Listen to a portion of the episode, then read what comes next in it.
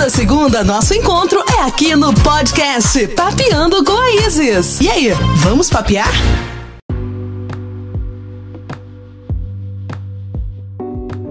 Bom, gente, hoje o Papeando com Isis tem a felicidade de receber o Rodolfo, do G7, companhia que eu admiro muito e que segue aí na estrada fazendo 19 anos, né? Logo mais vocês vão ter espetáculo, como é que tá aí essa expectativa?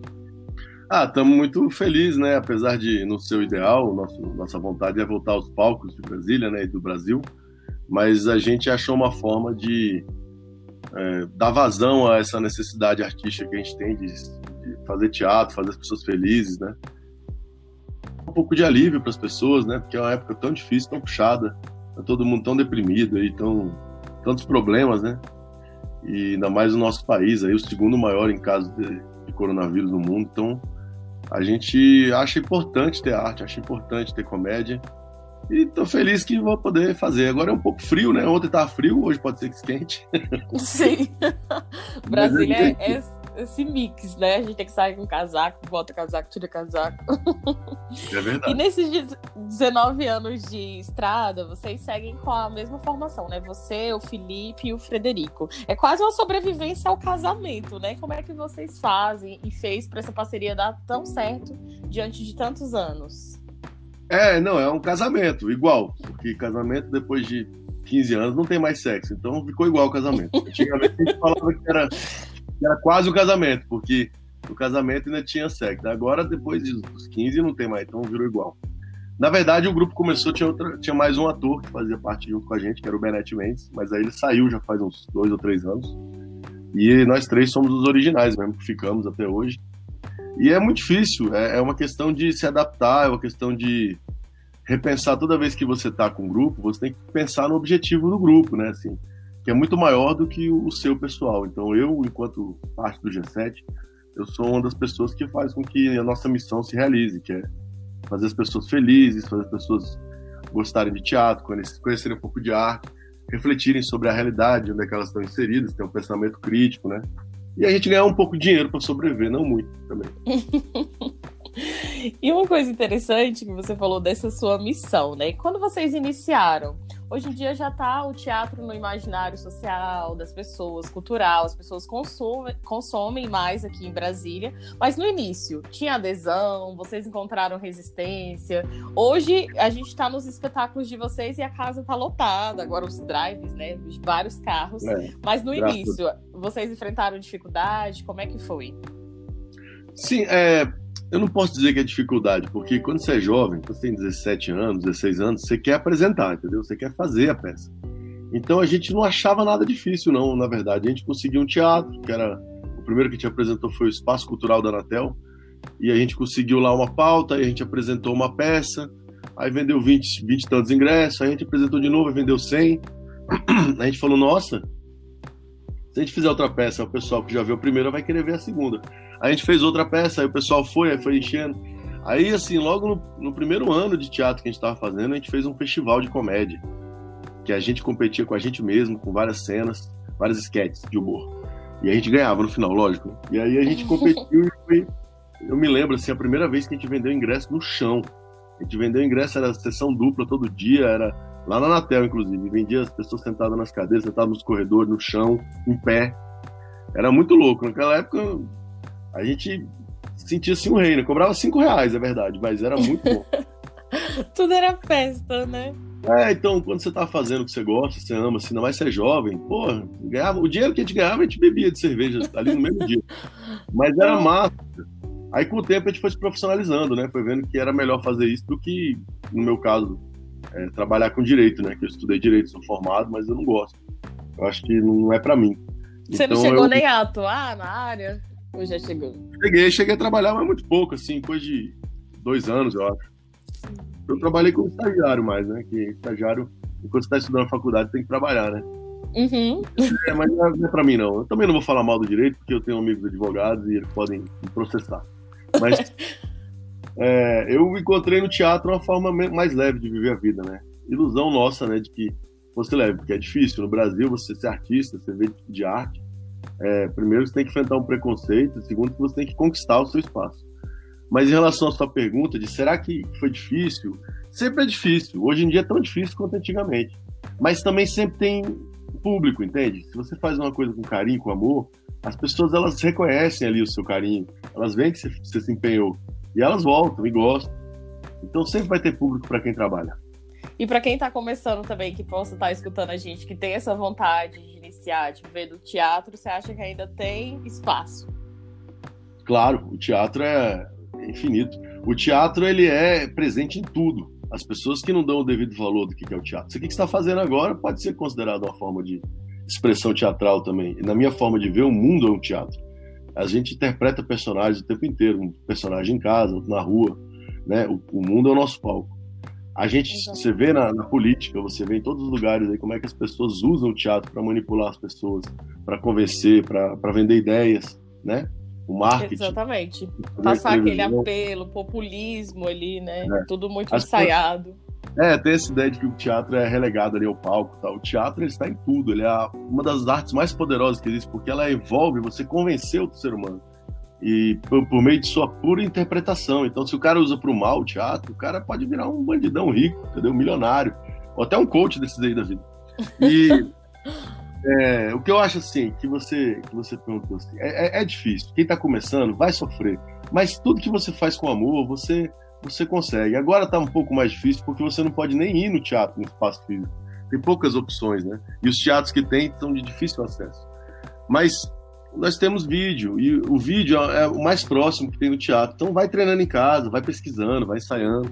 E quando voltarem os teatros, você vai dar uma olhada, começa a se interessar. É uma arte maravilhosa, libertadora e terapêutica. Ocupando espaço também da internet, né? Uma forma de você se expressar e comunicar para o mundo também. Então todo mundo é, aí o tempo todo no carro, igual o podcast. A galera tá. O podcast está sendo um dos mais acessados porque o pessoal tá, tá dinâmica. Então ela precisa, enquanto que ela tá dirigindo, enquanto que ela tá lavando uma louça, fazendo outra coisa, ela tá escutando um podcast, vendo uma ideia e tudo. Então, expresse sua arte, seja como for. É... é verdade, concordo. Acho que, só para complementar, eu concordo com o que você falou, no sentido de que todos nós somos artistas. Se você for reparar, quem falou isso foi o, o Monet, Jean-Claude Monet, aquele pintor. Quando ele tinha 15 anos, ele, ele começou a desenhar e nunca mais ele parou. E aí todo mundo perguntava para ele, como é que você pinta tão bem, cara? Como é que você desenha tão bem? Ele falou assim, é porque eu não parei. E se você for para pensar, todos nós, quando somos crianças, a gente pinta, a gente dança, a gente canta, a gente não tem vergonha de, de dançar na frente dos outros, de, e aí vai ficando velho, você vai levando aquilo como brincadeira, como se aquilo não fosse parte importante da sua vida. Mas é a expressão do ser humano artístico, seja na literatura, no texto, no podcast, no vídeo, no, qualquer coisa, é o que dá validade para nossa existência, eu acho, entendeu? Todo mundo tem que se expressar de alguma forma artística. Todo mundo é artista, na minha opinião. Nossa, você falou uma coisa que deu uma reflexão, assim, eu também era tão espontânea e a gente vai ficando adulto, tem aquelas convenções sociais, se encaixar é. no, no, padrão, e a gente deixa, perde a nossa espontaneidade, né? Deixa de Verdade. ter sentido. É uma coisa que eu acho bacana no trabalho de vocês, igual várias é, peças eu já assisti mais de uma vez, é, como passar no concurso público, só que toda sessão, ela é única. Não, é vocês sempre têm algo para inovar, algo para mudar. Como é que é esse processo, tanto de criação dos textos, como de releitura? Igual agora vocês estão se apresentando é, uhum. é, e vocês fizeram adaptado ao momento da pandemia, trazendo o que está vivendo no momento atual. Como é que é esse processo? Eu acho que a gente descobriu isso na prática, porque na prática a gente foi fazendo e o público foi moldando o que gostava e a gente descobriu que é, a gente a gente pensa um tema, né? A escrita nossa, a gente pensa um tema a gente escreve várias cenas, aí vai, vai construindo junto cenários que tem uma história que relaciona uma cena com a outra, ou então se é um espetáculo de sketches, é, se tem a ver o tema, se a sketch tem a ver com o tema. E aí quando a gente chega num texto legal, assim, que a gente acha da maneira, a gente começa a ensaiar e muda o texto todinho. E aí quando a gente estreia, a gente, cada dia a gente muda e melhora, porque aí parte de uma percepção é, muito nossa, eu acho, do G7 como grupo, que a gente aprendeu com esses 19 anos, que é o seguinte: você tem várias formas de ver o teatro e de fazer o teatro. As pessoas, muitas pessoas acreditam que o teatro deve ser uma coisa fixa, está, é, estática, você sabe, imóvel. Por exemplo, se você faz uma peça de Shakespeare e aí você faz um texto diferente do texto que ele escreveu, você não pode, porque você está mudando o texto de Shakespeare, entendeu? Então você tem que fazer o texto igual de Shakespeare. São pessoas assim Algumas não fazem igual, mas eles adaptam o texto Shakespeare. Mesmo assim, você está fazendo um texto de 1800, sei lá, 1700, entendeu? Uhum. Em, em 2020. Então, a gente, o G7, não é questão de certo e errado, mas a gente adotou a postura de que o teatro é uma, uma arte viva. E que cada dia que a pessoa vai assistir um espetáculo, a gente tem que viver o presente momento como se fosse único. E mudar, mudar o texto para um lado, para o outro, improvisar, fazer bastante piada de improviso, é, reagir às reações da plateia, reagir à reação do ator. Às vezes a gente esquece um texto e aí é mais engraçado porque você inventa outro. Entendeu? Às vezes você tá num dia feliz, você aumenta o texto e fala muito piada. Às vezes você vê uma notícia, tá com raiva do, do político, vai lá e fala, entendeu? Então tem várias coisas que você tem que trazer da sua vida para aquele momento se tornar único, especial. Essa é a diferença do teatro. Então é no filme, o cinema é sempre igual. Não importa quem está assistindo, você sempre vê o mesmo filme. Se você vai no teatro, por mais que eu queira fazer sempre igual, essa, essa vontade de que ah, eu sou uma máquina, sempre igual, eu sou, sou um Wagner Moura, eu sou um Lázaro Ramos, é sempre igual. Isso é um pensamento burro, é impossível. Não tem como você atingir 100% de, de ser sempre igual, entendeu? Então é melhor aceitar essa, essa vida que tem, essa mudança, e abraçar ela na comédia. Se for uma tragédia, fica mais difícil, né? Mas na comédia, você tem que estar atento, vivo, e na nossa forma de ver, quebrar a quarta parede. Que é hum. derrubar esse negócio com o público. Então tem que brincar com o público, tem que participar. É isso, mas é só a nossa forma de ver, entendeu? Que é vivo o negócio. Muito show, e você falando dessa parte de brincar com o público. Teve a Mara Brega que eu assistia e teve um pedido de casamento, assim, no, no palco. Então, assim, uhum. o público traz também, às vezes, elementos para vocês incorporarem, né? Aqui, Qual foi a, a, coisa mais inusitada que já trouxe? Que vocês não estavam nem esperando? Ixi, mais inusitada? Não, pedido de casamento é uma coisa que acontece muito. Já pedido de desculpa também, já teve muito. Tipo, já, o que é inusitado que acontece é quando, às vezes, de repente, é, por exemplo, eu estava em São Paulo uma vez e uma senhora levantou. A senhora estava rindo muito, né? Tava rindo do jeito muito descontrolado. E a gente brincou com ela, falou: Nossa, eu queria ter um público assim todo dia. Olha só o jeito que essa pessoa ri, não sei o quê. E ela rindo, rindo, rindo. Aí, de repente, ela levantou e saiu da peça. E aí a gente olhou: Não, vai embora, não, vai melhorar, não sei o quê. E a gente achou: Pô, te magoou a pessoa, te ofendeu, né? Sei lá o que a gente fez. Aí continuou uma peça, todo mundo triste, assim, mas fazendo, né? E todo mundo rindo. Aí quando terminou a peça, a gente foi lá falar com o cara, o cara do teatro disse que ela tinha se mijado na cadeira. Nossa! Aí ele foi lá e limpou, e ela ficou muito constrangida, aí ela foi embora e não conseguiu ficar. Caramba! ela voltou outro dia depois, escondida, e viu de novo a peça. Então, assim, são coisas muito do público, né? De momento, assim. É, é, é, teatro é uma coisa muito, como diz o Antônio Abujan, é o encontro do ser humano com o ser humano.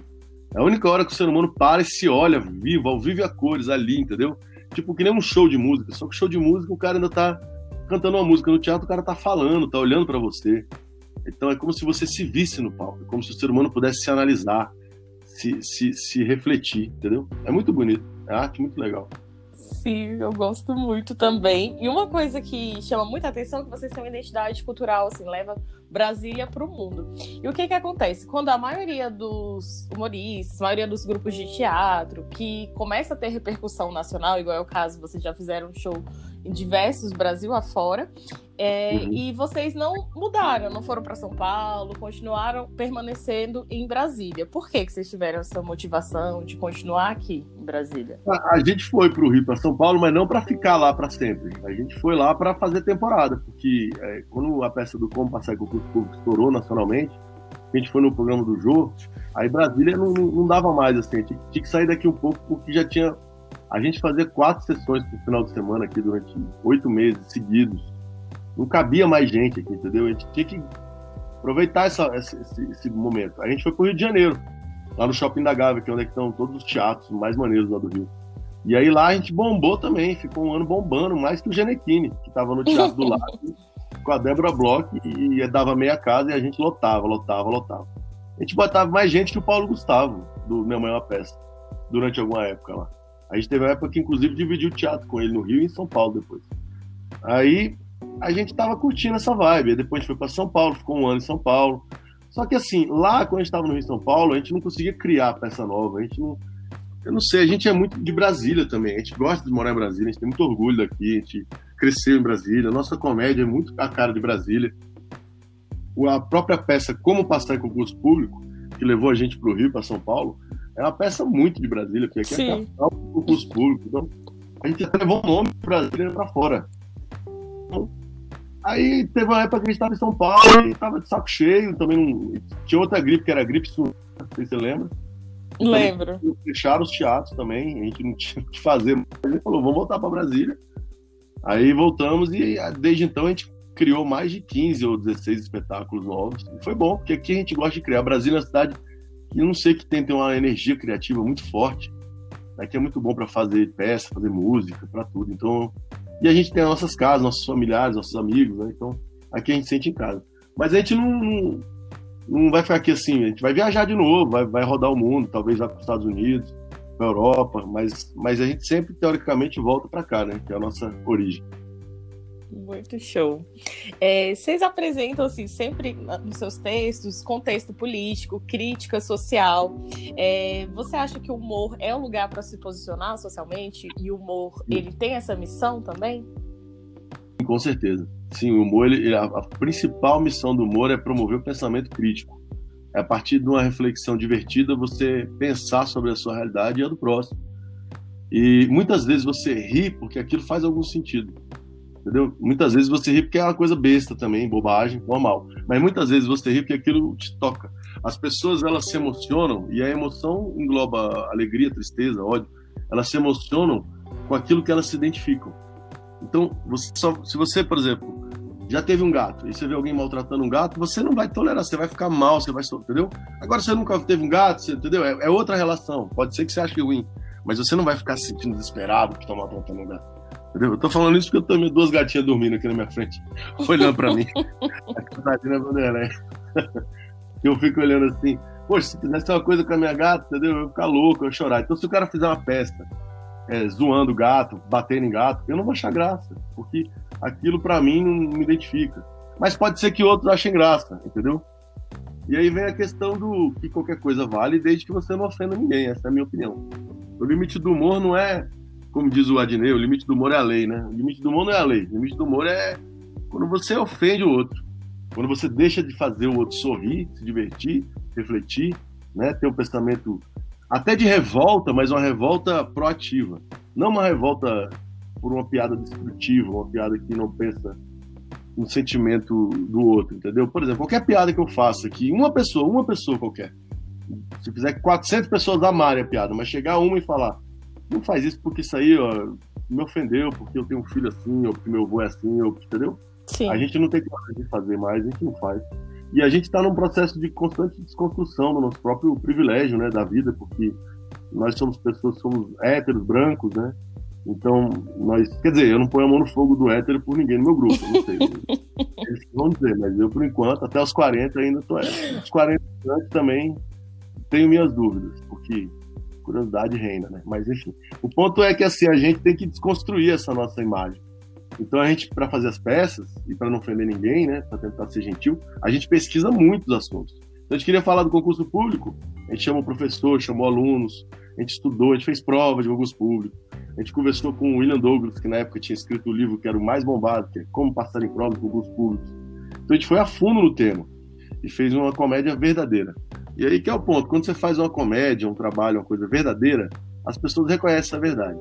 E você vai para frente. Agora a gente não tem muito, digamos assim, o G7, a gente não tem muito, como é que eu falo isso, know-how assim de, de, atingir as grandes massas, né? Porque a gente não sei, não, não caiu no programa de televisão ainda, né? No, no, cinema. Pode ser que caia ainda, pode ser que venha. Mas a gente tem muito sucesso mesmo no teatro. No teatro parece que a gente está em casa, né? Sim. Tanto que amanhã estarei lá na peça Alta ah, tu vai lá amanhã. Vou. que tá sendo essa diversão, assim, no momento que eu tô seguindo a quarentena, então essas opções de formato drive veio realmente, igual você falou, pra gente aliviar, né? Dar aquela alívio, é, só notícias ruins. Nesse período de quarentena aí, eu posso dizer que nós somos o grupo mais especializado em drive-in do Brasil, porque nenhum grupo de teatro apresentou tanto em drive-in que a gente. A gente apresentou, mas foi um, dois, três, cinco drive-ins, pelo menos.